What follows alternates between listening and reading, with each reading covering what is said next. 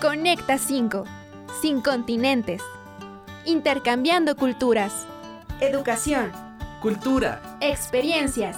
Cambios y aventuras inolvidables de los estudiantes y docentes que han vivido el intercambio académico. Conecta con tu país. Conecta con el mundo y comparte tu experiencia que nosotros queremos escucharla. Bienvenidos a Conecta 5.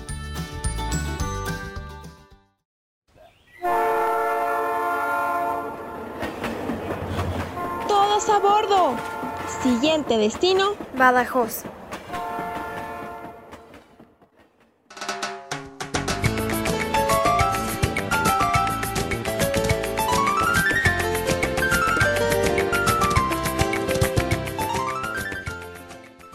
Badajoz es la provincia más extensa de España asentada sobre el Cerro de la Muela, colinda con Portugal y las provincias de Córdoba, Sevilla y Huelva, entre otras. La parte más antigua de la ciudad está en la zona de la Alcazaba Árabe, que se levanta sobre el Cerro de la Muela a 60 metros sobre el nivel del mar. La Alcazaba es un recinto fortificado situado dentro de una ciudad que servía como refugio de un cuartel o de los gobernantes. Era una construcción amurallada que fungía como fortaleza. La Alcazaba de Badajoz es un monumento histórico artístico con la estructura defensiva típica de la época, sólidas murallas y un recinto interior en el que se situaba la ciudad original. Es considerada una de las más importantes de España por su estado de conservación. Pero si hay algo que realmente caracteriza a Badajoz es su carnaval, mismo que se celebra el mes de febrero, cinco días antes al miércoles de ceniza. El carnaval no es solamente un espectáculo visual, la esencia de este carnaval está en la calle. El carnaval consiste en que tanto los habitantes de Badajoz, así como los visitantes, echen a andar su creatividad y salgan a las calles con disfraces, gorros, estandartes, carrozas e indumentarias exóticas para crear una sana actividad callejera entre todos los asistentes. Todos los participantes aprovechan estos días de fiesta para crear vestimentas y lucirlas en las calles con mucho humor. Este carnaval es uno de los carnavales más importantes de España. Conecta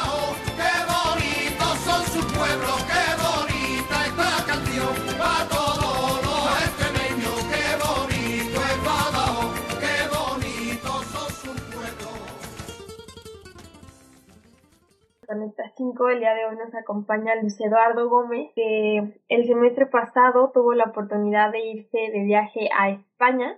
Él está estudiando en la Universidad Autónoma de Aguascalientes la carrera de contador público. Te doy la bienvenida, Luis, gracias por estar aquí. Hola Luisa, no, pues muchas gracias a ti por invitarnos. Lalo, cuéntanos eh, exactamente a dónde te fuiste y por qué decidiste irte a ese lugar. Fui a Badajoz, España, es un, es un estado muy, muy, pequeño de, España, está justamente en la frontera con Portugal. Y yo decidí ahí porque, pues, primeramente por las ciudades grandes, eh, pues una estaban como muy económicamente alto en el aspecto de renta y cosas así, y dos porque mi carrera se prestaba mucho a, a ese a ese estado. Entonces, pues decidí, digo, aunque no es conocido, sí, es como, me llamó la atención y más porque estaba justamente en la frontera, o sea, podías cruzar caminando, entonces dije, ah, pues va. Eh, es difícil irte a, a España porque es de los países más solicitados, pero tú que te fuiste a un lugar más pequeño y que, pues no sé, quiero saber si, si, si es la misma dificultad de irte. Yo creo que dificultad académica sí hay. O sea, yo creo que la mayor es dificultad académica porque, porque de un inicio tan solo en la UA te ponen por tope el promedio, que sí es un, digo, la verdad muchos los descartan desde ahí. Entonces sí es algo que, que yo creo que lo más que económico es académico, o sea, sí tienes que traer buen promedio para poder uh, ser acreedor a eso. Incluso, bueno, el programa que está en la UA, tú eliges el lugar a donde quieres ir en España y si no entras en promedio ya ellos te reubican. Económicamente yo creo que no está tan complicado. O sea, obviamente si te vas a ciudades eh, pues como todos conocen como Madrid, Sevilla, Barcelona, claro, sí. O sea, sí es caro y comparándolo con aquí, por ejemplo, en Argentina cosas así, sí te va a salir mucho más caro. Pero yo que fui a una ciudad que es pequeña, por ejemplo, una, una amiga también se fue a Argentina y comparamos más o menos los precios y prácticamente pagó lo mismo que yo.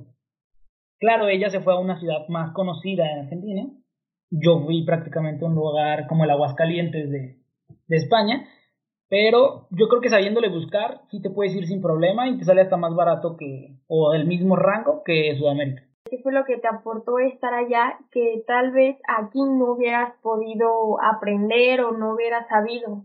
Para empezar, yo de mi carrera, yo tuve que tomar materias no específicas de contador en la universidad de allá. Las, las materias que tomé son de administración.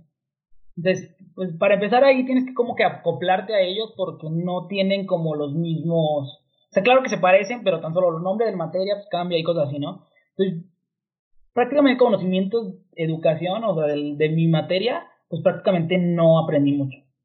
Pero te puedo decir que sí te ayuda mucho en, pues en cuestión de, no sé, como dicen, o sea, de abrirte los ojos y cosas así. O sea, porque pues yo nunca había vivido solo, nunca había viajado solo, nunca había hecho muchas cosas que, por ejemplo, yo estoy acostumbrado, pues, por ejemplo, aquí en mi casa, pues mis papás o esto y el otro, y allá es, pues tú te vales por ti solo y nadie te pela. Entonces, yo creo que te ayuda a conocer pues otras formas de pensar que aquí en México no las encuentras o yo creo que es más eso, la, la diferencia de la cultura. Es lo que, lo que te, te ayuda.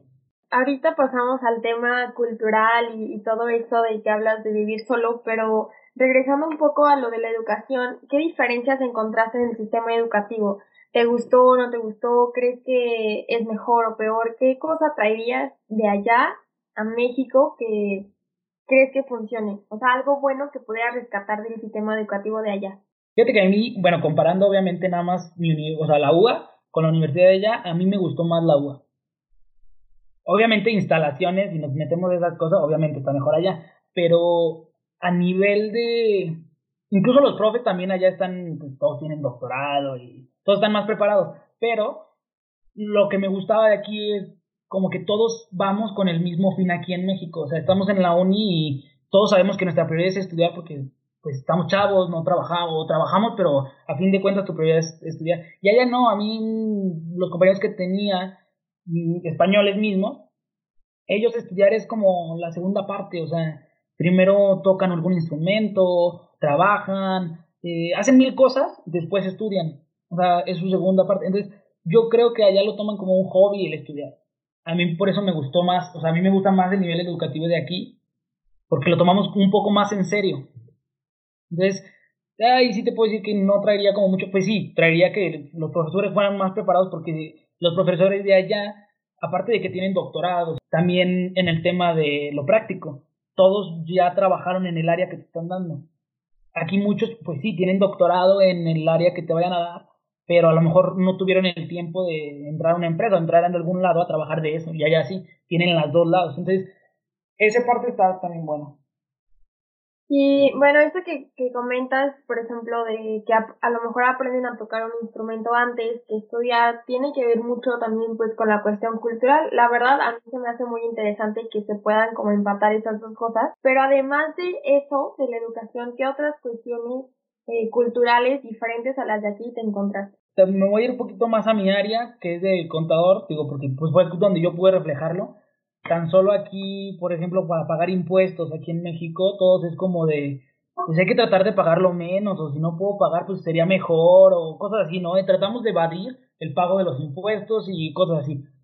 Allá lo hacen como, no con miedo, pero les dicen, tienes que pagar, no sé, voy a dar un ejemplo burdo, 100 mm, pesos de impuestos. Ellos en ese momento pagan todo lo que tienen que hacer y pagan los impuestos. Y si tienen que pagar más, lo pagan. Y si tienen que hacer esto, lo pagan. Y, lo hacen, ¿sí? Aquí, ese es, por ejemplo, ese sería un punto de vista, ¿no? Dos, pues también tienen un poco más respeto en ciertas cosas. O sea, por ejemplo, en las calles, tan solo tirar basura es un poco complicado. Que ahí, digo, se puede decir dos, tres, porque no hay basura, pero colillas de cigarros te encuentras en todos lados. Pero basura común no. Eh, también, por ejemplo, en las calles, pues al cruzar siempre tienes la presencia del peatón, cosas así medio eh, pues, que están mejor allá, ¿no? En ese aspecto.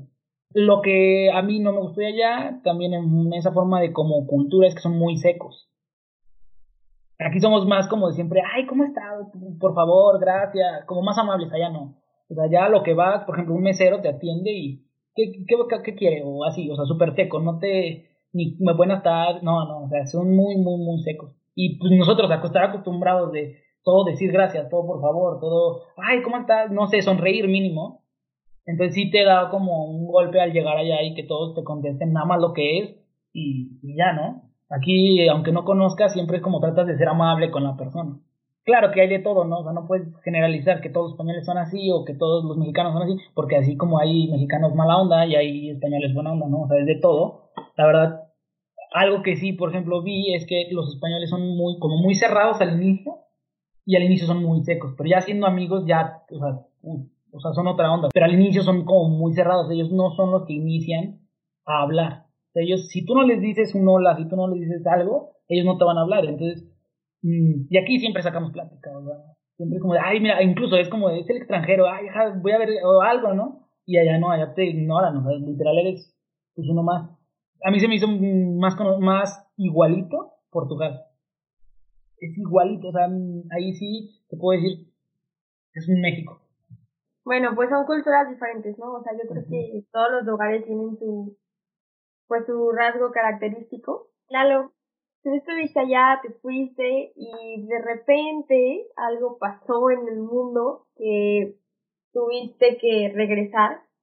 Entonces quiero que nos cuentes un poco cómo viviste la pandemia, porque estabas allá y empezó todo este tema del coronavirus. Entonces me gustaría que nos contaras cómo te enteraste, qué fue, el, qué fue la decisión que tomaste, te regresaste inmediatamente. Cuéntanos, pues, cómo viviste. Prácticamente, digo, yo estando allá, yo cuando me fui, me fui ya que mediados de enero se me hace. No había, o sea, las noticias no te aparecía nada, no había nada ni mención de que existía el coronavirus, no había nada. Entonces, prácticamente me fui sin, sin el conocimiento, ¿no? Llegando allá todo muy bien, primer mes todo muy bien, segundo mes todo muy bien.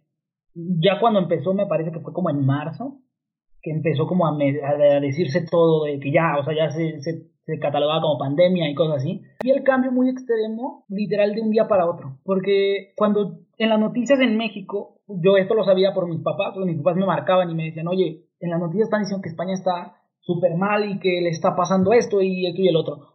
Y yo le decía, papá, pues es que aquí salimos normal, o sea, incluso un día que, o sea, cuando empezaron que ya era pandemia y que España ya iba a cerrar las fronteras al día siguiente, yo un día anterior yo estaba en una feria en uno de los municipios, bueno, estados de allá, y era feria grande, o sea, de que eh, muchas personas. Entonces, a mí, o sea, nunca me pegó tan fuerte porque yo veía a todos hacerlo lo normal. Entonces yo decía, no, pues es que no. Ya después pasó lo que todos vimos en las noticias. Entonces sí empezaron, ¿no? Hace que yo salía, de, por ejemplo, del apartamento y estaban los soldados abajo. O sea, en la calle estaban los soldados, entonces salías y era como, ¿a dónde vas? Entonces ya tenías que pues no, voy a, nomás podía decir que a la farmacia, al centro comercial, o sea, como cosas de urgencia, ¿no? Entonces, si tenías, si ibas, tenías que demostrar como el ticket o cosas así. Si no, te ponían una multa y era muy cara. Pero yo no tenía contemplado el regresarme. O sea, yo hablando con mis papás era de, no, pues yo me voy a quedar, o sea, pues ya para qué, o sea, me es más complicado porque todos nos decían, es que también piénsenlo porque es más complicado. Vienes en el vuelo de regreso y es más probable pues, que te contagies porque vas a estar en aeropuertos, en, en mil cosas, ¿no? Mil lugares donde te puedes contagiar. Entonces, nuestro plan era quedarnos y todo. Eh, empezaron a, bueno, a surgir ciertos problemas allá con el apartamento, de que pues las personas con los que vivíamos, pues éramos roomies, se empezaron a ir. También la persona de ahí nos decía, no, pues yo quiero tanto dinero, cosas así. El euro ya estaba en 20, o sea, estaba en 28. Todo se empezó a complicar, pero hasta ahí todavía era como, dijimos, bueno, nos quedamos, ¿no? En ese tiempo en lo que en lo que sí te regresabas o no, ¿seguías con tus clases? En línea, cuando empezaron a, de que ya se veía muy cañón, o sea, porque incluso cuando en las noticias salía que ya estaba la pandemia, yo seguía clases presenciales. Hasta el momento en que lo dieron como en España obligatorio el, el confinamiento, ahí empezaron a hacerlo en línea. Yo me decidí a regresarme cuando marqué a la embajada. O marqué a la embajada para preguntar qué, es lo que recomendaban, ¿no? Y ya ellos para todo esto marqué cuando comenzó y me dijeron, no, lo, lo que nosotros recomendamos es que quédate. O sea, quédate y mejor hasta que tengas tu fecha establecida de vuelo de regreso, te regresas, ¿no? Pero después marqué esta última vez que te comento y me dijeron, mira, la recomendación ahorita es, si puedes volar ahorita de regreso, tienes los medios, tienes la forma, el tiempo, todo, regrésate. Dice, porque ya van a, en la siguiente semana cierran fronteras y ya no vas a poder regresar, o sea, y no sabemos hasta cuándo se habiliten, lo más probable es que se habiliten hasta septiembre. Eso es lo que nos dijo en ese entonces, ¿no? Ahí fue cuando, pues dije, si mi vuelo de regreso estaba en julio y las van a habilitar hasta septiembre, dije, no, ¿para qué? Dije, no, entonces ya ahí, pues nada más, o sea, ya fue, hablé con mi papá y mi papá dijo, no, sabes que pues mejor regrésate para que estás tantos meses. Si para empezar, pues las clases las tienes en línea y las puedes tener desde acá. No vas a poder ni moverte ni nada, no, pues entonces ya ahí fue cuando no, decidimos regresarnos ¿Y cómo fue todo este protocolo de regreso? ¿Cómo de regreso. viste las, las medidas de seguridad en el avión, en los, en los aeropuertos y la diferencia de protocolo en España y aquí en México? Fíjate que ahí sí, digo, es algo que hay que resaltar, un cambio muy, muy drástico. O sea, para empezar, bueno, desde que llegué yo al aeropuerto de allá, o sea, obviamente hice el traslado, primero yo en camión desde, desde mi ciudad, a Madrid, porque pues, mi vuelo bolsa tenía que salir de Madrid, ¿no? Pues el camión, te puedo decir que sí había protocolo, pero muy sencillos, nada más de que dejabas un lugar solo, Pero no se fijaban si traías cubrebocas, si traías guantes, nada. Ellos no se fijaban nada, ni te ponían ni te tomaban temperatura, no. Llegando al aeropuerto, ahí sí ya fue más estricto. Ahí sí ya veías, digo, veías cosas muy drásticas desde que la persona que iba así, o sea, normal como antes, o sea, sin nada, sin cubrebocas, sin nada, con cuidados, hasta a mí me tocó ver un vuelo de asiáticos en donde iban con trajes de los que vemos todos así en películas de que, por ejemplo, los químicos de que traen trajes completos y así estaban allá afuera, ¿no? Entonces, sí te pegaba muy feo eso de ver, híjole, ¿qué estoy haciendo, no? Yo ahí lo que nosotros, bueno, como íbamos cuando yo me regresé, todos traíamos nada más pues, cubrebocas y guantes. Obviamente yo, estuve, yo tuve que quedarme toda la noche, o sea, prácticamente como 12 horas. O sea, toda la noche me quedé ahí en el aeropuerto. Todas las 12 horas pues ni comí, ni me quité el cubrebocas. Muy, muy pesado. Ya subiendo a, al, al avión, todo normal, o sea, sí te, ahí sí te tomaban la temperatura para entrar al avión y te acomodaban dejando un espacio, pero venía lleno el avión.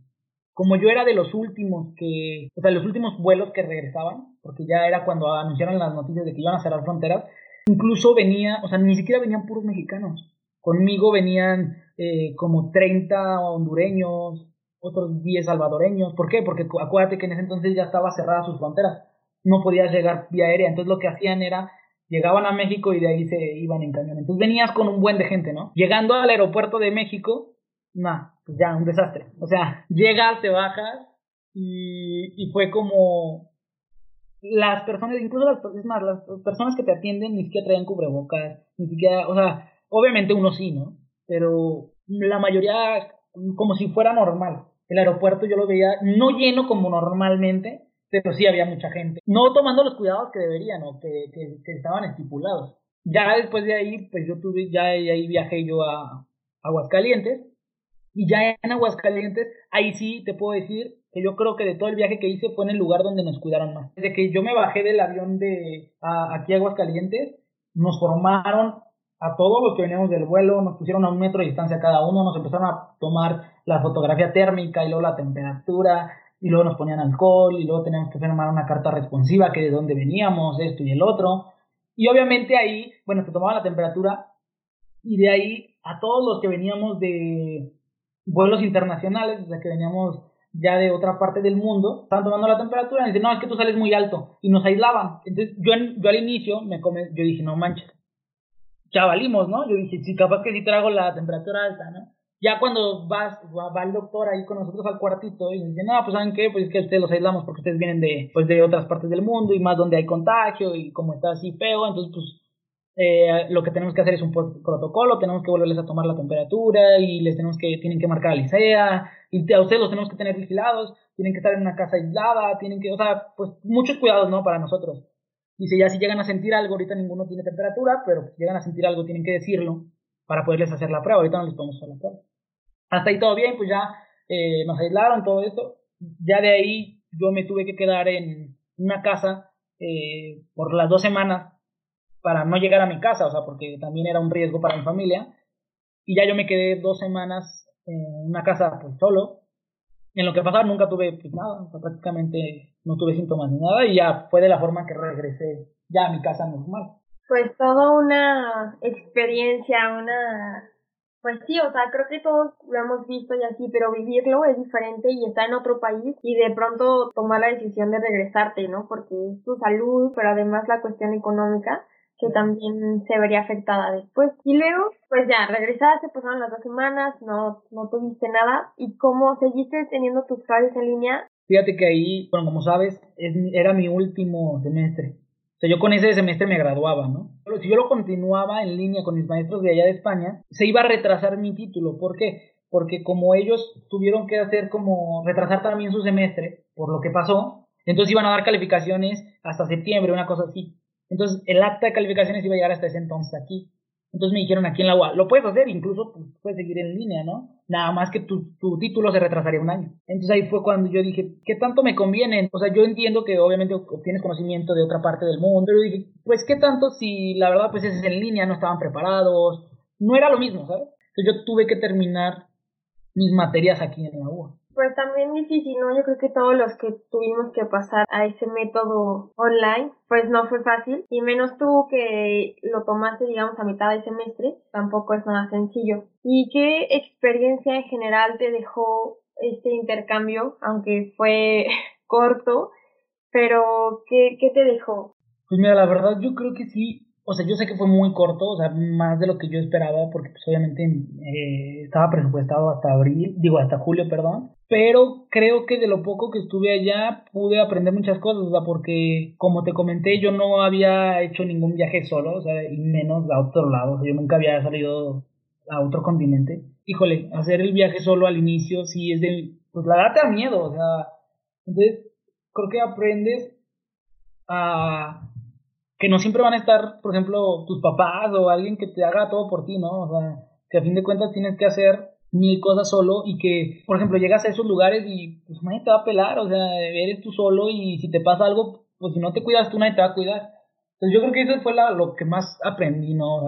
y pues dos, también ver otras formas de pensar, porque estamos cerrados a que todos aquí pensamos más o menos igual y así, y no, la verdad hay muchísimas formas de pensar, muchas cosas pues muy diferentes. O sea, yo creo que la verdad sí pueden o sea, tomar un intercambio. Yo creo que sí es un, un riesgo importante, tanto económico, académico. O sea, son muchas cosas que a lo mejor tienes que sacrificar. Pero yo creo que si puedes realizarlo, la verdad, yo creo que sí debes hacerlo. O sea, yo dudé mucho, yo intenté meter los tres semestres y al final lo cancelaba. Pues bueno, esta última se logró y me regresé antes. Pero creo que sí, la verdad es muy buena anécdota la verdad sí, está muy, muy padre. Así es, aprendes, de, todo se aprende, ah, incluso si vas a un lugar nacional, pues yo creo que aprendes, pero ya el hecho de vivir solo, de pues experimentar algo totalmente nuevo, pues es diferente. ¿Te gustaría regresar a, España, a Badajoz?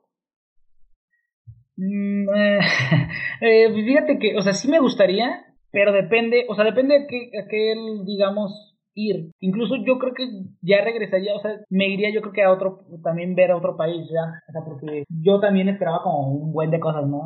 Pero sin duda viajaría, eso, eso sí está en tu Ah, sí, sí, digo, por ahorita pues no, ni de chiste, ¿no? O sea, con todo esto, pero sí, sí, sí, yo creo que sí. Pues muchas gracias Lalo por haber estado aquí y compartirnos tu experiencia y bueno, lamentable corta, pero al final fructífera. No, ¿de qué? Pues gracias a ti por, por invitarme y pues sí, la verdad, digo, gracias a Dios estoy bien y no pasó nada, no pasó mayores, pero pues sí, lamentablemente tuvimos que recortar ese, ese viaje.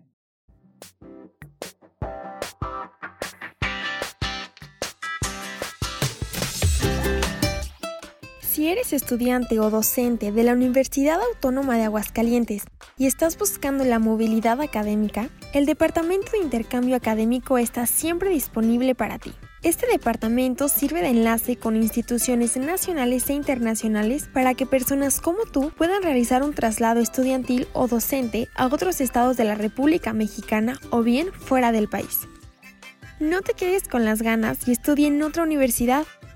¿Sabías que la movilidad estudiantil es uno de los aspectos más dinámicos de la globalización? Si esto te interesa, acude al piso 6 de la Torre Académica Administrativa en Ciudad Universitaria. O también puedes comunicarte a través de Facebook. Búscalos como Departamento de Intercambio Académico. La Universidad Autónoma de Aguascalientes, en conjunto con el Departamento de Intercambio Académico, te apoya.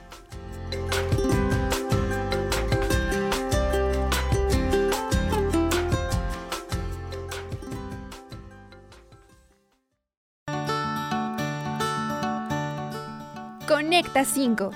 Sin continentes. Intercambiando culturas. Educación. Cultura. Experiencias. Cambios y aventuras inolvidables de los estudiantes y docentes que han vivido el intercambio académico. Conecta con tu país. Conecta con el mundo y comparte tu experiencia que nosotros queremos escucharla. Los esperamos en la próxima.